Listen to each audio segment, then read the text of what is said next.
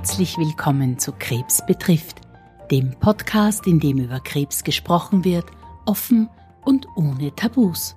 Warum?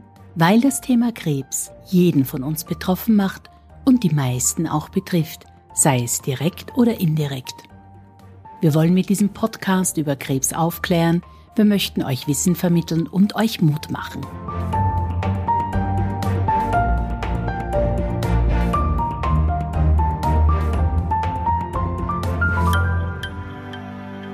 Wenn man mit einer Krebsdiagnose konfrontiert wird, schießt einem wahrscheinlich oft als erstes das Wort Chemotherapie in den Kopf.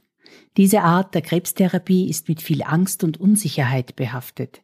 Wir alle haben schon von den Nebenwirkungen gehört, die mit einer Chemotherapie einhergehen können und befürchten, dass unser Leben durch die Diagnose Krebs und die Behandlungen stark in Mitleidenschaft gezogen werden.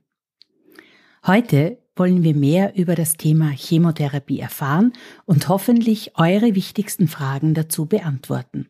Wir freuen uns, dass sich Herr Dozent Dr. Lukas Weiß Zeit nimmt, um mit uns über dieses Thema zu sprechen.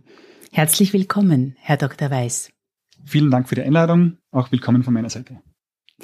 Herr Dr. Weiß, ich darf Sie ersuchen, dass Sie sich zuallererst unseren Zuhörerinnen vorstellen und äh, darf Sie auch fragen, wie Sie persönlich das Thema Krebs betrifft.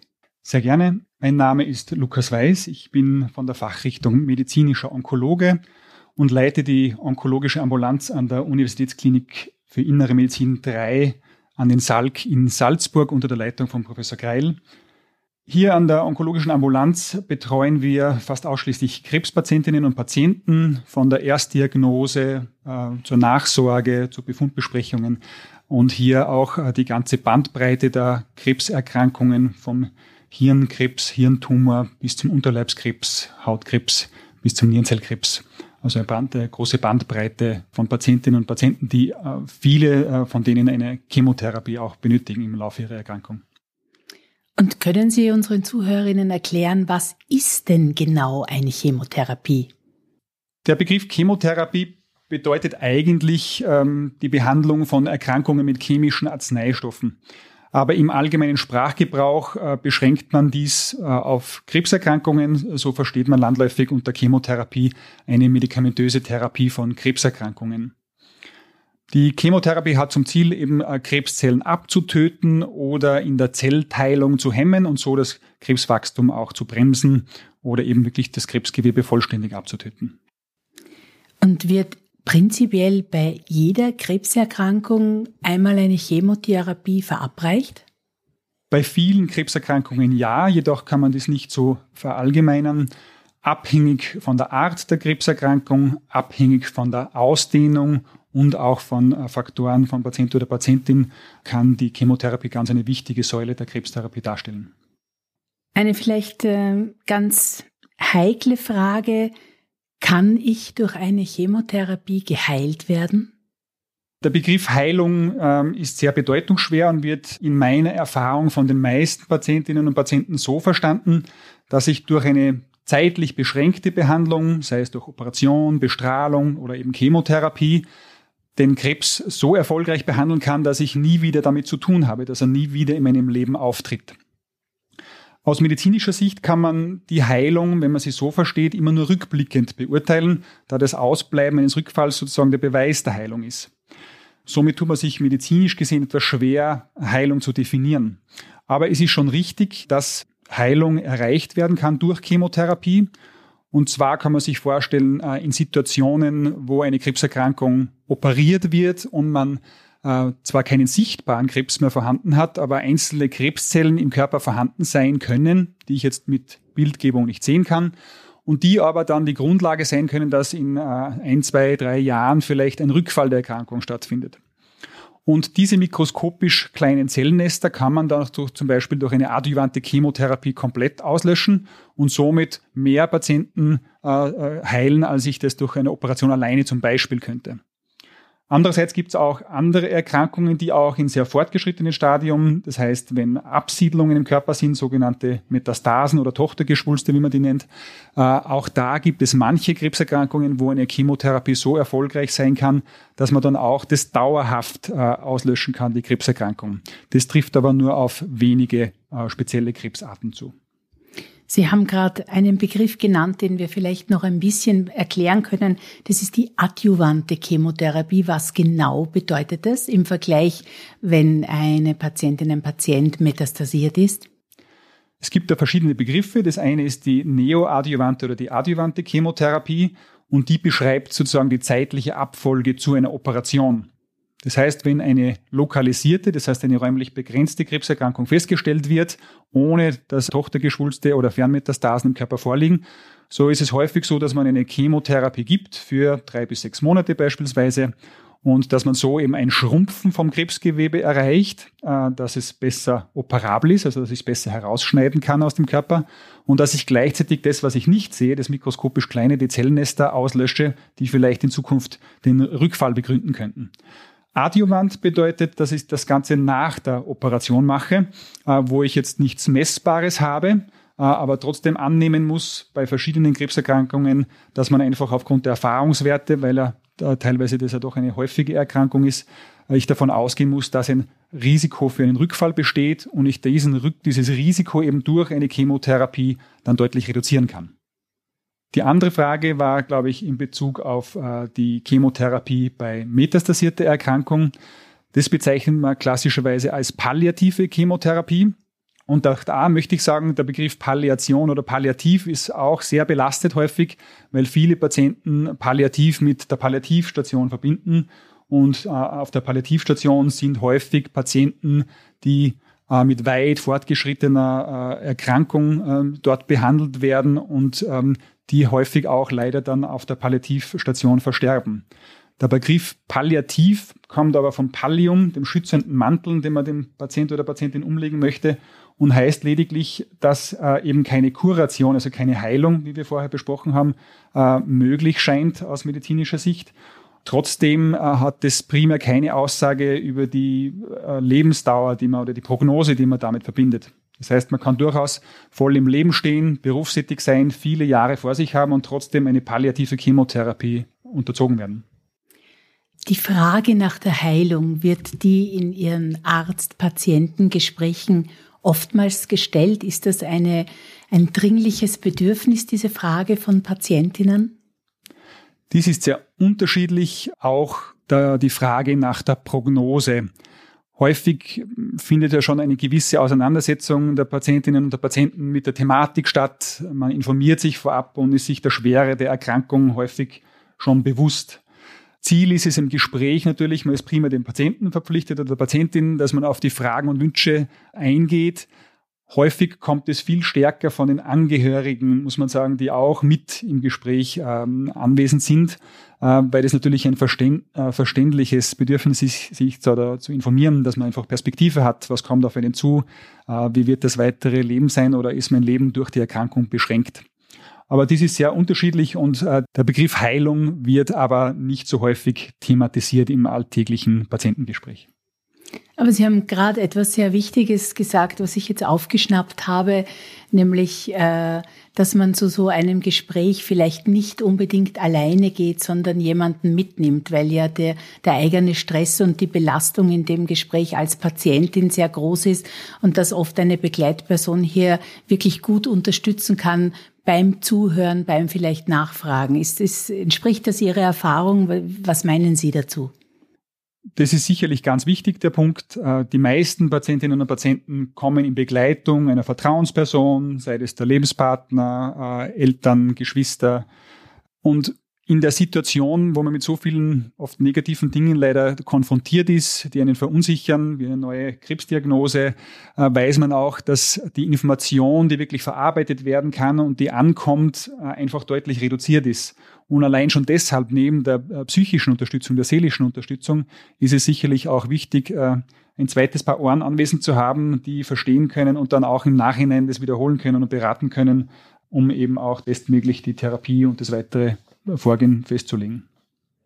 Wir hatten eingangs schon äh, die Frage, ob äh, jede Patientin im Rahmen äh, der Krebsbehandlung eine Chemotherapie bekommt. Anders gefragt, kann theoretisch ein Patient, wenn er das gar nicht möchte, eine solche Therapie ablehnen und wie würde es dann weitergehen? Jede Patientin und jeder Patient kann zu jedem Zeitpunkt äh, jede Therapie annehmen oder ablehnen. Das heißt, es gilt auch, wenn der Patient äh, eine ausführliche Aufklärung bekommen hat, äh, sich bei dem Gespräch für die Therapie entscheidet und er geht bei der Tür hinaus und in dem Moment kann er sich dagegen entscheiden. Das ist sein gutes Recht oder ihr gutes Recht. Äh, heißt auch, dass ein Patient, wenn eine Therapie begonnen wurde, dies zu jedem Zeitpunkt möglich ist. Es äh, ist vielleicht aber auch ganz wichtig, dass Patientinnen, wenn Fragen offen geblieben sind oder wenn nach dem Erstgespräch Zweifel aufkommen, ja jederzeit wieder zu Ihnen zurückkommen können, um offene Punkte zu klären. Dies ist natürlich möglich und viele Dinge fallen einem ja vielleicht nicht ad hoc ein, sondern wenn man es nachher überschläft oder mit anderen bespricht, äh, dass man darauf kommt, welche Fragen dann sich noch stellen würden. Uns ist immer ganz wichtig, dass wir versuchen zu ergründen, warum besteht diese Ablehnung. Gibt es vielleicht persönliche Erfahrungen im äh, Verwandten, im Angehörigenkreis, äh, wo man gesehen hat, dass Chemotherapie schwere Nebenwirkungen machen kann? Oder natürlich ähm, naturgemäß bei weit fortgeschrittenen Erkrankungen, wo es dann auch leider zum Versterben eines Angehörigen kam unter der Chemotherapie, was natürlich häufig gleichbedeutend mit einer weit fortgeschrittenen Krebserkrankung ist. Und vielleicht kann man da auch gewisse Bedenken nehmen oder aufklären. Äh, und leider gibt es auch natürlich viel Missinformation, die man vielleicht erklären kann im Gespräch. Wenn wir uns jetzt dem Thema zuwenden, wie denn eine Chemotherapie im Allgemeinen verabreicht wird, dann interessiert unsere Zuhörerinnen sicherlich auch die Frage, ist es immer eine Infusion, wird das alleine gegeben oder in Kombination oder gibt es Chemotherapie vielleicht auch in Tablettenform? Können Sie das ein bisschen entwirren oder eine Linie hineinbringen? Sehr gerne. Chemotherapie wird zumeist intravenös, das heißt über die Vene verabreicht. Dies kann einerseits sein am Unterarm, äh, dass dort eine Kanüle gelegt wird und dort die Infusion gegeben wird. Oder bei manchen Chemotherapien wird empfohlen, dass man einen zentralen Zugang hat, einen Katheter, der unter die Haut im Brustkorbbereich eingepflanzt wird, wo man einfach einen sehr sicheren Venenzugang hat. Dies ist insbesondere bei Chemotherapien wichtig, die einerseits äh, möglicherweise gewebeschädigend sind, wenn sie daneben fließen, weil jede äh, Kanüle kann mal fehl liegen oder das, die Vene kann platzen. Äh, oder bei Therapien, die sehr lange äh, Infusionsdauern haben, wie zum Beispiel über zwei Tage Infusionsdauer, äh, wo man sich einfach freier bewegen kann, wenn es da bei diesem Katheter eine, eine Chemotherapiepumpe angehängt ist, die man dann unter der Kleidung einfach ähm, verdecken kann und man sich frei bewegen kann. Das ist ein sogenannter Porter-Cut. Das wird Portercut genannt, genau, richtig. Dieser Portercut, der ist äh, nach außen hin verschlossen, das heißt, der wird nur aufgefunden und halt punktiert zur Therapie selbst. Nach Ende der Therapie wird die Nadel da wieder entfernt und man kann da auch mit damit schwimmen gehen am nächsten Tag, wenn es zu ist. Das heißt, da hat man auch äh, dementsprechende Bewegungsfreiheit. Manche Chemotherapien äh, kann man auch in Tablettenform verabreichen, gilt nicht für alle, aber manche äh, ist es durchaus möglich. Hier ist häufig die Annahme, dass Tablettenchemotherapie besser verträglich sei als äh, über die Vene verabreicht. Diese generelle Daumenregel ist, glaube ich, nicht zulässig. Aber natürlich kann es für manche Patienten angenehm sein im Alltag, weil Berufstätigkeit, äh, weil Berufstätigkeit gegeben ist, dass das besser zu integrieren ist im Alltag. Zur Frage der Kombination. Chemotherapie kann mit Chemotherapie kombiniert werden. Es gibt ja nicht nur eine Chemotherapie, es gibt eine ganze Vielzahl von verschiedenen Chemotherapien die auch unterschiedliche Wirkmechanismen haben. Das heißt, bei verschiedenen äh, Punkten äh, in der Krebszelle ansetzen und in der Kombination dann vielleicht wirksamer sein können als wie jede für sich alleine. Das andere, es gibt auch eine Vielzahl von anderen Möglichkeiten, Chemotherapie zu kombinieren, sei es mit der Bestrahlung, um die Empfindlichkeit der Krebszellen gegenüber der Strahlentherapie zu erhöhen, sei es mit Antihormontherapie wie beim Prostatakrebs, oder sei es mit Antikörpern. Und da gibt es eine ganze Reihe von verschiedenen Antikörpern, die man da kombinieren kann. Wir widmen uns jetzt dann gleich dem großen Block der möglichen Nebenwirkungen, Lebensqualität. Aber vielleicht eine Frage, die jetzt hier schon ganz gut passt. Äh, Prinzipiell kann man, glaube ich, sagen, dass je nachdem, wie ein Patient die Therapie verträgt, immer eine Art Dosisanpassung oder Dosisfindung stattfinden kann, um eben das Miteinander zu erleichtern. Es gibt in verschiedenen Situationen verschiedene Möglichkeiten, die mir zur Verfügung stehen. Das heißt, ein junger Patient äh, ohne jedwege Begleiterkrankung bringt sicher eine andere Belastbarkeit äh, mit als ein Patient Mitte 80 mit schwerer Herz-Lungen-Vorerkrankung, eingeschränkter Mobilität, der sich nur mit Gehhilfen bewegen kann.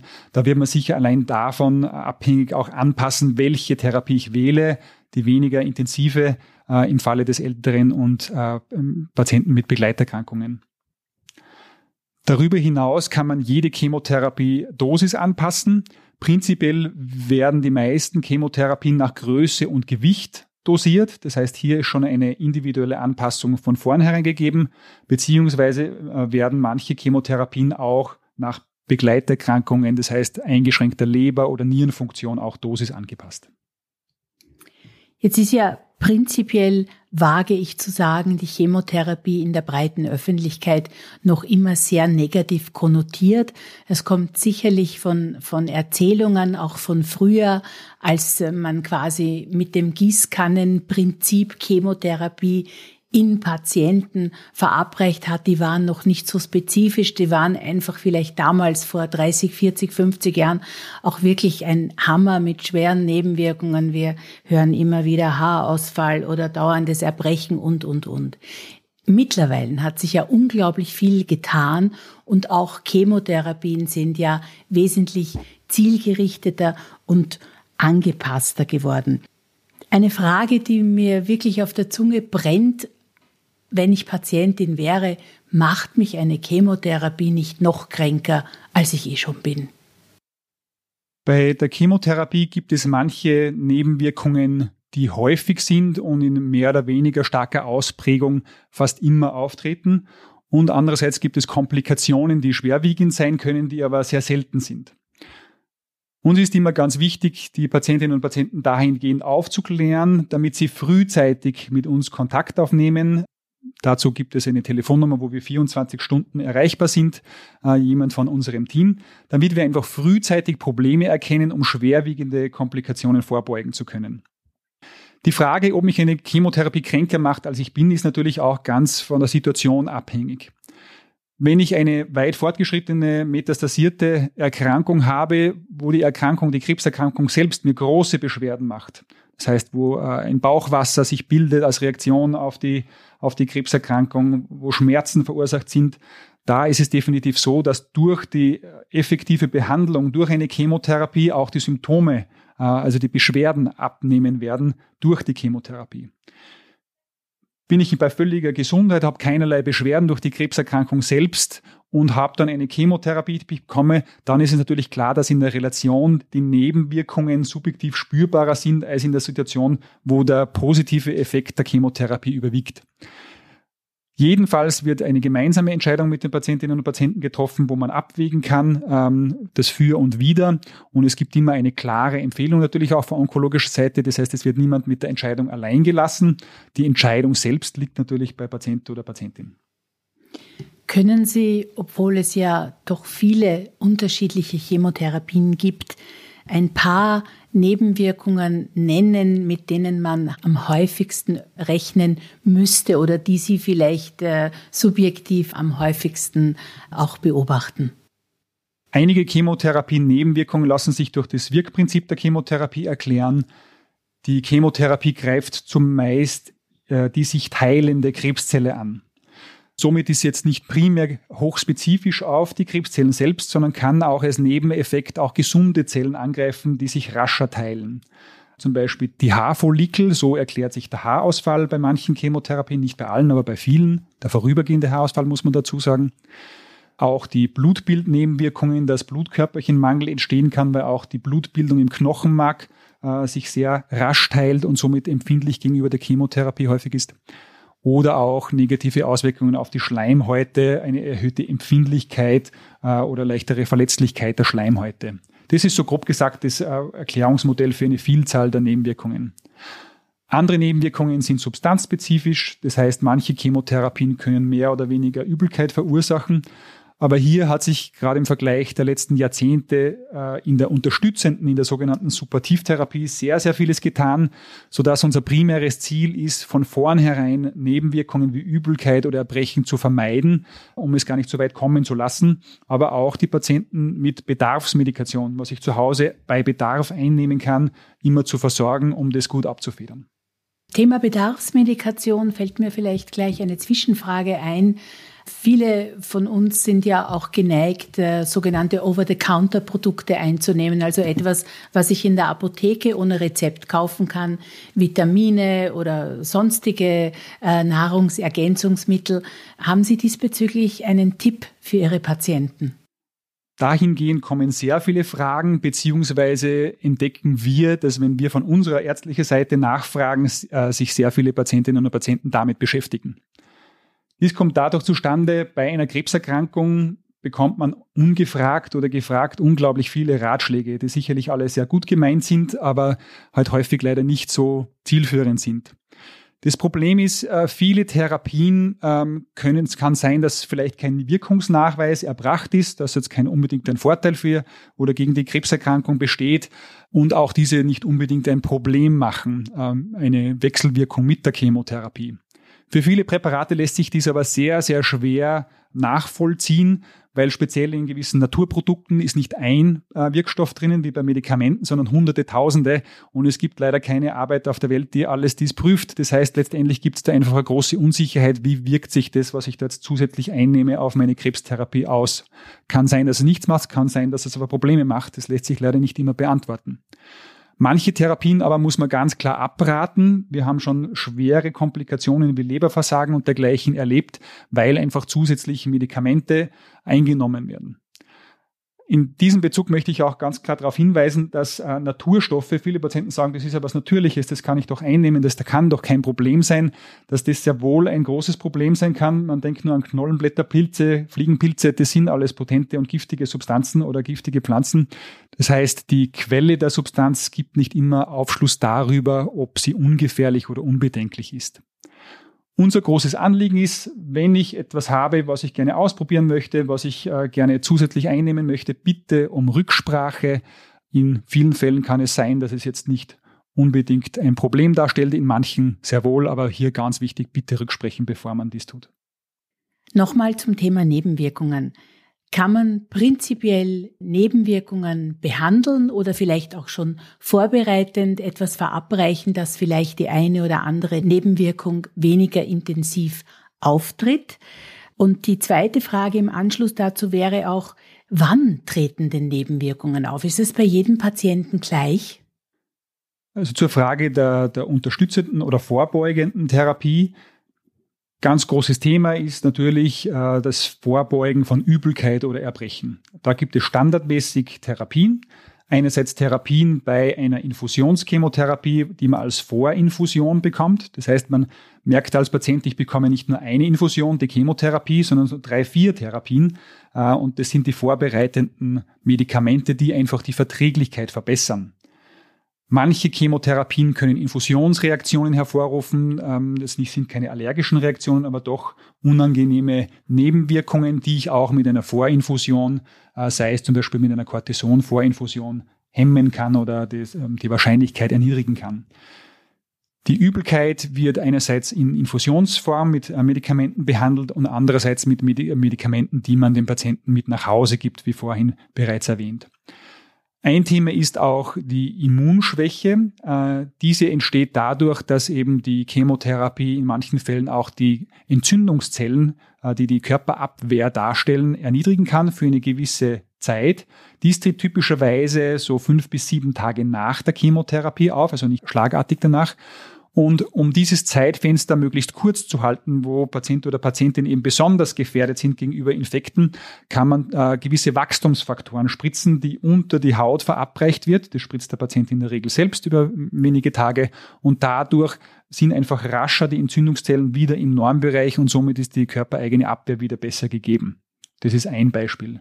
Bei anderen Chemotherapeutikern muss man unterstützend auch gewisse Vitamine zuführen. Dies bitte aber wiederum nur nach Rücksprache, weil auch speziell für die Vitamine gilt, hochdosierte Vitamine können durchaus auch die Chemotherapiewirksamkeit hemmen. Zur zweiten Frage der zeitlichen Abfolge. Hier unterscheiden sich die Nebenwirkungen auch vom, äh, im Auftreten nach der Chemotherapie. Manche Dinge können sehr unvermittelt sein, während der Infusion oder am Tag danach. Dies betrifft insbesondere das Unwohlsein, ein flaues Gefühl äh, bis hin zur Übelkeit. Die tritt sehr rasch meistens nach der Chemotherapie auf. Die Infektgefährdung, wie gesagt, eben zeitlich versetzt, fünf bis sieben Tage in etwa nach der Chemotherapie. Und auch der Haarausfall, was auch häufig gefragt wird, äh, ist nicht schlagartig. Man merkt einfach, ähm, dass in den ersten Wochen zunehmend, wenn man sich durch die Haare fährt, die Haare wäscht, dass zunehmend mehr Haarbüschel zu sehen sind. Und das ist meistens dann der Zeitpunkt, wo die Patientinnen und die Patienten aus hygienischen Gründen dann die Haare abschneiden und gegebenenfalls, wenn gewünscht, auf eine Perücke wechseln, die übrigens äh, größtenteils von der Kasse übernommen wird. Darf ich Sie ersuchen, vielleicht noch äh, ein paar Worte zum Thema Langzeitnebenwirkungen zu sagen? Ich habe hier zum Beispiel das Thema Neuropathien aufgegriffen. Ja, das ist korrekt. Manche Chemotherapien können Langzeitprobleme, Langzeitnebenwirkungen machen beziehungsweise auch wenn sie reversibel sind, das heißt, wenn sie prinzipiell wieder vollständig abklingen können, sehr hartnäckig äh, vorherrschen und es viele Monate die Patientinnen und Patienten beschäftigen kann. Die von Ihnen angesprochene Neuropathie trifft auf manche Chemotherapeutika zu, wo das recht häufig auftreten kann. Das heißt, unter Neuropathie versteht man landläufig eine Nervenirritation oder Nervenschädigung, die primär die langen Nervenbahnen betrifft. Das heißt, äh, sich zuerst an Fingerspitzen oder Zehenspitzen bemerkbar macht. Die meisten Patienten beschreiben das einfach als Kribbeln, als äh, Missempfindung oder wie wenn man auf Watte gehen würde. Das kann sich dann weiter ausdehnen, kann auch schmerzhaft werden, wenn es unbehandelt bleibt. Und da ist es ganz wichtig, dass man bei jeder Chemotherapiegabe äh, berichtet, welche Probleme zwischenzeitlich aufgetreten sind, beziehungsweise wird das auch von ärztlicher Seite immer abgefragt, um so einfach reagieren zu können, die Dosis reduzieren zu können oder die Chemotherapie frühzeitig abzubrechen oder auf eine andere zu wechseln. Eine andere mögliche Langzeitfolge von Chemotherapie kann eine gewisse Herzschwäche sein. Nur manche Chemotherapeutika können die Herzpumpkraft beeinträchtigen. Deshalb kann es sein, dass Sie vor Einleitung einer Chemotherapie eine Herzultraschalluntersuchung äh, machen lassen, äh, um einfach um zu sehen, wie die Ausgangssituation ist und diese auch im Verlauf der Therapie wiederholt wird. Selten aber doch kann es dann sein, dass einfach dann im Weiteren durch die Chemotherapie die Herzpumpkraft reduziert ist, die man aber in aller Regel durch gewisse Medikamente dann wieder verbessern kann. Ein anderer wichtiger Punkt ist auch die Fruchtbarkeit, die Fertilität. Manche Chemotherapeutika können diese beeinflussen. Und das äußert sich zum Beispiel äh, bei der Frau über ein vorübergehendes Aussetzen der Regelblutung, der zyklusbedingten Veränderungen, weil einfach durch die Chemotherapie die Hormonausschüttung und auch die Aktivität der Eierstöcke äh, vorübergehend gehemmt wird. Durch die Chemotherapie kann es aber auch zu einer dauerhaften Schädigung äh, leider kommen äh, von den Eierstöcken und beim Mann auch von der Samenbildung. Hier muss man natürlich mit den Patienten diskutieren, wie hoch je nach Chemotherapie das Risiko ist, dass hier eine dauerhafte Beeinträchtigung äh, der Fruchtbarkeit, also der, des Vermögens zukünftig auch die Familien, der Familienplanung nachzugehen, ähm, sein kann. Und dementsprechend kann man die verschiedenen Optionen besprechen. Beim Mann ist es relativ einfach mit der Spermien-Kryokonservierung. Das heißt, hier wird durch eine äh, Spermiensammlung äh, werden die Spermien tiefgefroren, um somit für zukünftige In-vitro-Fertilisation, das heißt im Reagenzglas Befruchtung einer Eizelle zur Verfügung zu stehen. Bei der Frau ist dies etwas komplexer. Da kann es sein, dass man einfach durch eine äh, hormonelle Unterdrückung der Eierstockfunktion während der Chemotherapie die mögliche Schädigung der Chemotherapie reduziert. Wie wir vorhin besprochen haben, der Hauptangriffspunkt der Chemotherapie ist bei der sich teilenden Zelle und wenn eine Zelle ruht, somit ist sie nicht so angreifbar durch, für die Chemotherapie. Das andere ist, dass man wirklich Eierstockgewebe oder Eizellen gewinnt und auch diese tieffriert für eine zukünftige künstliche Befruchtung. Kommen Patientinnen und Patienten, wenn sie zum Erstgespräch kommen, äh, eigentlich mit einer Frageliste zu Ihnen oder gibt es da vielleicht auch irgendwo Im Netz werden da vielleicht auch Checklisten angeboten, wo sich die Patientinnen ein bisschen orientieren können, was denn alles Fragen wären, weil alleine aus unserem Gespräch, das ist ja schon unglaublich komplex, worauf man Rücksicht nehmen sollte oder was man erfragen sollte. Einige Patienten kommen mit sehr ausführlichen Listen, die wir dann versuchen bestmöglich zu beantworten. Hilfestellung gibt es hier sicherlich auch leicht äh, erhältlich und leicht verfügbar im Internet, wobei ich da warnen möchte, die ungefilterte Information, die über einen hereinbricht, wenn man in Google einen gewissen Suchbegriff äh, eingibt, die verstört die meisten Patienten, ist extrem verunsichert, äh, weil man natürlich eine ganze Bandbreite von sehr positiven Erlebnissen bis ganz negativen Erlebnissen hier ungefiltert präsentiert bekommt. Und natürlich muss man auch offen sagen, äh, es gibt Menschen, die natürlich versuchen, Gewinn zu schlagen aus der Situation und wo man hier eben auch ähm, in, auf falsche Internetseiten kommen kann. Ganz wichtig ist aber zu sagen, es gibt sehr gute und seriöse und gut aufbereitete Internetauftritte und Seiten von äh, äh, Selbsthilfegruppen oder auch von der Krebshilfe Österreich zum Beispiel. Ähm, wenn man des Englischen mächtig ist, ist dies auch äh, speziell noch weiter ausgebaut im angloamerikanischen Raum unter dem Begriff Patient Empowerment, das heißt maximale äh, Information der Patienten, um hier bestmöglich informiert zu sein und bestmöglich durch die Krebserkrankung zu gehen, äh, wird da groß geschrieben. Also da gibt es eine ganze Reihe von Quellen. Aber wichtig ist zu wissen, wo man nachfragt, weil hier kann sehr, sehr viel Falschinformation und Verunsicherung äh, stattfinden. Chemotherapien werden unterschiedlich lange verabreicht und auch je nach Chemotherapie in unterschiedlichen Frequenzen. Vielleicht, wenn Sie da nur noch ein paar Worte dazu sagen können. Gerne. Viele Patienten glauben, dass eine Chemotherapie äh, durchgehend gegeben wird, aber die Chemotherapie wird meistens in gewissen Zyklen verabreicht. Das bedeutet, eine Chemotherapie wird verabreicht, dann habe ich zwei Wochen Pause, dann wird sie erneut verabreicht, dann erneut. Äh, und so äh, rechnet man einen Zyklus von der Chemotherapiegabe und der Pause, die da gemeint ist in diesem Intervall. Je nach Situation, je nach Krankheitsausprägung kann es sein, dass eine Chemotherapie für drei Monate gegeben wird und geplant beendet wird oder für sechs Monate, wie es zum Beispiel rund um Operationen, wie vorhin genannt Neoadjuvant oder Adjuvant, dies zu tun ist.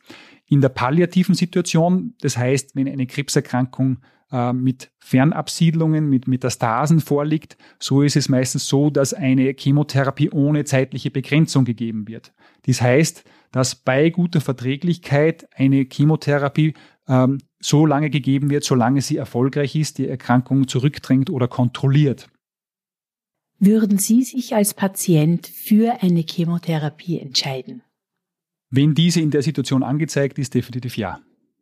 Dann sage ich vielen herzlichen Dank für das wahnsinnig informative Gespräch, wo wir wirklich sehr viele Fragen beantwortet haben und den Themenkomplex Chemotherapie sehr gut beschrieben haben.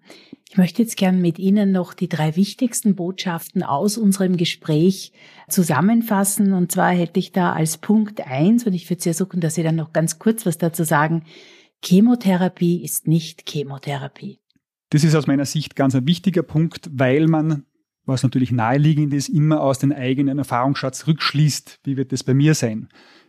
Je älter man wird, umso mehr hat man natürlich, ist man mit Krebserkrankung auch im Umfeld konfrontiert und hat da vielleicht im Bekanntenkreis, Verwandtenkreis Erfahrungen, wie schlecht oder gut eine Chemotherapie vertragen wird. Bitte hier nicht rückschließen, wie das bei einem selbst sein wird und dies im Gespräch klären. Chemotherapien sind höchst unterschiedlich, auch höchst unterschiedlich in ihrem Nebenwirkungsprofil. Das zweite wichtige Thema, das ich mitgenommen habe, war äh, unbedingt rückmelden, wie man die Chemotherapie vertragen hat, welche Nebenwirkungen aufgetreten sind und da vielleicht auch als Tipp eine Art Tagebuch zu schreiben, denn man vergisst manchmal nach einigen Tagen, was man äh, nicht alles erfahren hat, aber es ist wichtig, das mit Ihnen als äh, dem Therapeuten, äh, dem Arzt äh, zu besprechen. Ja, ganz besonderes Augenmerk legen wir immer darauf, dass alle Patientinnen und Patienten wissen, was tun, wenn ich Probleme habe. Das heißt, es muss eine Kontaktnummer vorliegen, wo ich rund um die Uhr, egal ob Nacht, Feierabend, Wochenende, bei akuten Problemen mich hinwenden kann. Und wir erklären die Patientinnen und Patienten immer, äh, auf Alarmbeschwerden, Alarmsymptome auf, wo man einfach weiß, dass hier medizinisch vielleicht ein größeres, ein bedrohliches Problem droht, sei es einfach aufgrund der Immunschwäche eine ausgedehnte äh, Infektion, die zu einer Blutvergiftung führen kann. Das heißt, wenn der Patient unter der Chemotherapie Fieber entwickelt, einfach abgeschlagen ist mit Infektzeichen, sollte man wirklich frühzeitig äh, rückmelden und eben eine Blutbildüberprüfung, Laborüberprüfung machen und eine Untersuchung, um hier frühzeitig gegenwirken zu können. Und der für mich letzte sehr wichtige Punkt, den ich mitgenommen habe, war, wenn ich dazu neige, zusätzliche Therapien, die ich in der Apotheke ohne Rezept kaufen kann, also sogenannte Over-the-Counter-Präparate, wenn ich geneigt bin, so etwas einzunehmen oder wenn ich es von jemandem empfohlen bekomme, immer mit ihnen Rücksprache halten, weil das nicht unbedingt zum Vorteil äh, des Patienten sein muss. Auch dies ist ein großes Anliegen, dass sämtliche sogenannte unterstützenden Therapien rückgesprochen werden, bevor man diese beginnt. Manche können durchaus harmlos sein, ohne hier die Krebstherapie zu gefährden. Manche jedoch können große Auswirkungen auf die Krebstherapie haben. Als letzten Punkt möchte ich noch sagen, man soll auch für sich selbst überlegen, äh, was kann ich mir Gutes tun? Muss es unbedingt in einer unterstützenden Tablettentherapie sein? Oder kann ich mal schön essen gehen, mir eine Massage gönnen oder dergleichen, äh, wo das Geld vielleicht besser und äh, für einen selbst äh, wohltuender investiert ist. Lieber Herr Dr. Weiß, dann sage ich nochmals herzlichen Dank für das wirklich informative Gespräch rund um das Thema Chemotherapie und ich hoffe, dass unsere Zuhörerinnen sehr viel aus diesem Gespräch mitnehmen konnten. Danke vielmals. Ich danke auch. Vielen Dank fürs Zuhören. Wir hoffen, die heutige Folge war für euch interessant und regt an, mehr über das Thema Krebs zu sprechen. Vergesst bitte nicht, dass ihr uns per E-Mail kontaktieren könnt. Die Adresse lautet krebsbetrifft.merkgroup.com. Wir würden uns freuen, wenn ihr unseren Podcast abonniert und sind gespannt auf eure Bewertungen auf iTunes und Co. Bis zum nächsten Mal, euer Krebs betrifft Team.